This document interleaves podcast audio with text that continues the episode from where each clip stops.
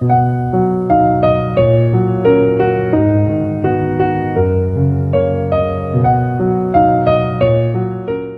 晚八点，聆听读者。大家晚上好，我是主播肖军，欢迎收听读者。今天晚上和您分享的文章来自作者大猫。人生的最高境界是读懂“度”字。关注读者新媒体，一起成为更好的读者。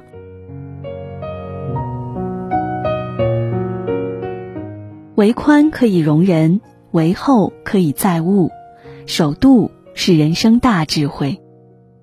这四个度，你读懂了几个？首先，说话要适度。何为说话适度？没把握的事不要轻易说，没发生的事不要胡乱说，做不到的事不要随口说。更重要的是，不喜欢的事物、不赞同的观点，不要贬低的说。我们用三年学会说话，却要用一辈子来学会闭嘴。想起曾看过一个关于孩子的采访，其中有一个采访问题是：家长给你讲题时，曾严厉批评过你吗？百分之五十的孩子选择了是这一选项，并且模仿了平时父母批评自己的话。别人都能学会，你怎么就学不会？我怎么会有你这样的孩子？学了这么多遍还学不会，你是猪脑子吧？看看谁谁谁哪儿都比你强，我真是后悔生了你。诸如此类的答案从孩子口中说出，实在是让人心碎。这样的骂法早就过了教育孩子的度，堪称辱骂。这样不经思考的侮辱性言语会影响人的一生，不单单是父母对孩子。很多夫妻之间、朋友之间，甚至是孩子对父母说的话，如果不把握言语的度，让坏情绪占了上风，说出的话会后悔一辈子。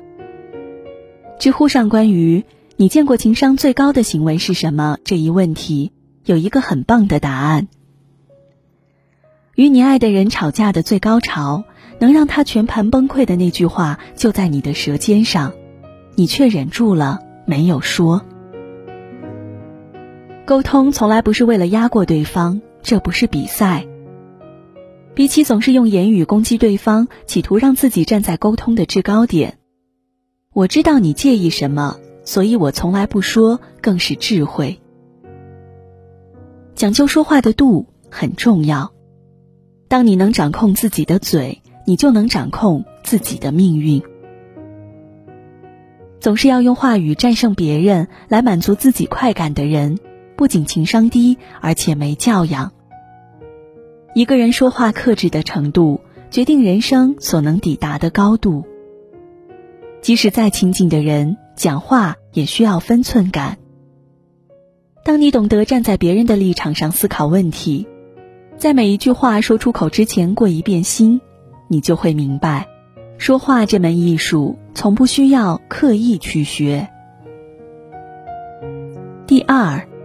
读书有厚度。曾看过这样一组数据：全世界每年阅读书籍数量排名第一的是犹太人，平均每人一年读书六十四本。自诺贝尔奖设立以来，犹太人拿走了百分之二十的化学奖，百分之二十五的物理学奖，百分之二十七的生理与医学奖，百分之四十一的经济学奖，百分之十二的文学奖。同时，还拿到了三分之一以上的普利策奖，三分之一以上的奥斯卡奖。然而，犹太人只占世界人口的百分之零点三。不难发现，读书对于人生的决定作用。它并不是一种通往成功直接的途径，读书更像是一种生活方式，在日积月累中吸取书籍的养分。终有一天厚积薄发。作为歌手中的一股清流，李健虽然看上去沉稳宁静，但骨子里却有股讨人喜欢的幽默劲儿，成为越来越多人心目中的男神。然而，这种难能可贵的反差来自于他读过的书。李健曾说过：“一个人的时间是有限的，你需要选择一些经典的书籍去看，因为他们是被无数人检验过的，被时间检验过的。正是在数年读书的沉淀之下，才成就了这位了不起的歌手。先是中国诗词大会，后是朗读者。”董卿用他深厚的文学修养和满肚的诗书本领，吸引着一波又一波的观众。他曾说过，自己从小就喜欢背古诗词，长大后工作无论多忙，每天都会保持睡前一小时阅读，雷打不动。他大赞读书的益处，他说：“不读书就像没有吃饱饭一样，精神上是饥饿的。读书让人学会思考。”让人能够沉静下来，享受一种灵魂深处的愉悦。厚积薄发，才赢得无数掌声。很多人总觉得自己看过那么多书，其实根本记不住多少内容，都是白读。可世间才不会有白做的事，你每一本书也都不会白读。你现在的阅历、成就。思想都来自于你读过的每一本书。读书和不读书的人看到的是不一样的世界。爱读好书的人早就将书中的黄金屋印记在心，用书籍的厚度铺就了人生的高度。第三，胸怀要大度。康德曾说过。世界上唯有两件东西能够深深的震撼人们的心灵，一件是我们心中崇高的道德准则，另一件是我们头顶灿烂的星空。而最令人敬仰的道德准则，莫过于宽宏大度、虚怀若谷的胸襟。观德于忍，观福于量。看一个人有没有德行，就看他忍耐、忍辱的修养。看一个人的人生以至后代有没有福报，就看他的心量到哪里，量大福就大。三国时期，建安才子陈琳奉命写下讨贼檄文，说曹操是乱臣贼子，把曹操的恶描述的入骨三分，淋漓尽致，把当时卧病在床的曹操惊得浑身发冷。待曹操打败袁绍，陈琳被俘。以为自己性命难保，却不知曹操看中了他的文笔与才气，竟留他在身边做记事。后来，陈琳将一身才华智慧奉献给了曹操的天下归心的大业，创作了不少流芳百世的诗歌。细想，若是曹操念及那篇檄文，怀恨在心，岂不是就错过了这位打破汉代文学诗歌消沉局面的才子？君子喻于义，小人喻于利。有气量的人方能获得成功。清朝宰相张英的林家造房占了张家三尺地基，张家人不服，修书一封到京城求张英主持公道。张英看完书信后回复道：“一纸书来只为墙，让他三尺又何妨？万里长城今犹在，不见当年秦始皇。”家人收到回信后，立马将宅地退让了三尺，而林家见张英家如此胸怀，也将自家退让了三尺，六尺巷因此而来。张英的宽容让这个故事被无数后人铭记。一个人的胸怀有多大，事业就能做到多大。很多人总觉得一味的忍让只会委屈了自己。但其实，只有胸怀不够大度的人，才总是感觉委屈。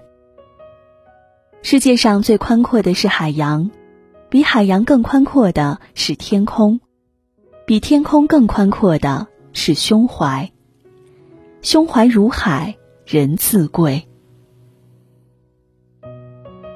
第四，格局有宽度。很多事情不是从智商和学识来划分的。而是从格局开始的。有一句很有意思的谚语：“再大的烙饼也大不过烙它的锅。”一个人能取得多少成就，过怎样的人生，取决于这个人的格局和视野的大小。大事难成，往往因格局太窄。作家刘墉曾在自己的书里分享了这样一则故事：大学时期的同学跟他抱怨自己的老板，说自己做着累死累活的工作，却只给一丁点儿的工资，还故意拖延他的绿卡申请。刘墉听完，故意和同学说：“这么坏的老板，你怎么能白干这么久？”你要多学习一点东西再跳槽，这样才不亏。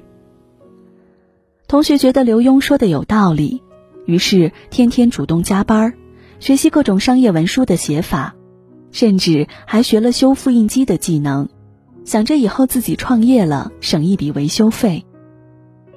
就这样过了半年，刘墉又问同学：“你跳槽了吗？”同学笑着说：“我现在升职加薪了。”老板对我刮目相看，我干得开心，不跳槽了。能将自己格局放开来，转化心态，就会发现生活哪有那么多烦心事儿和不公平。如果能以主人公的心态来对待事情，就会发现很多困难都是让自己学习成长的经历罢了。人挪活，树挪死，总是拘泥于一念，无法打开格局。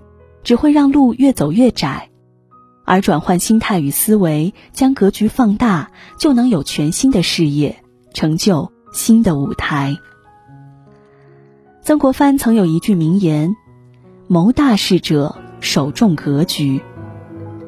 站得更高，看得更远，想得更长久，让格局宽大起来，才能将路走得更远。人生四度，每一度。”都是一门学问，无需学出什么名堂来，只要明白这其中的道理，用宽广的胸怀去对待他人，用妥帖的语言同别人沟通，用读好书来充实精神，用大格局面对生活窘境。人生的船是自己掌舵的，只有坚守这四度，才能掌控自己的命运。把路走得越来越宽，越来越直。愿你也能明白这四度背后的意义。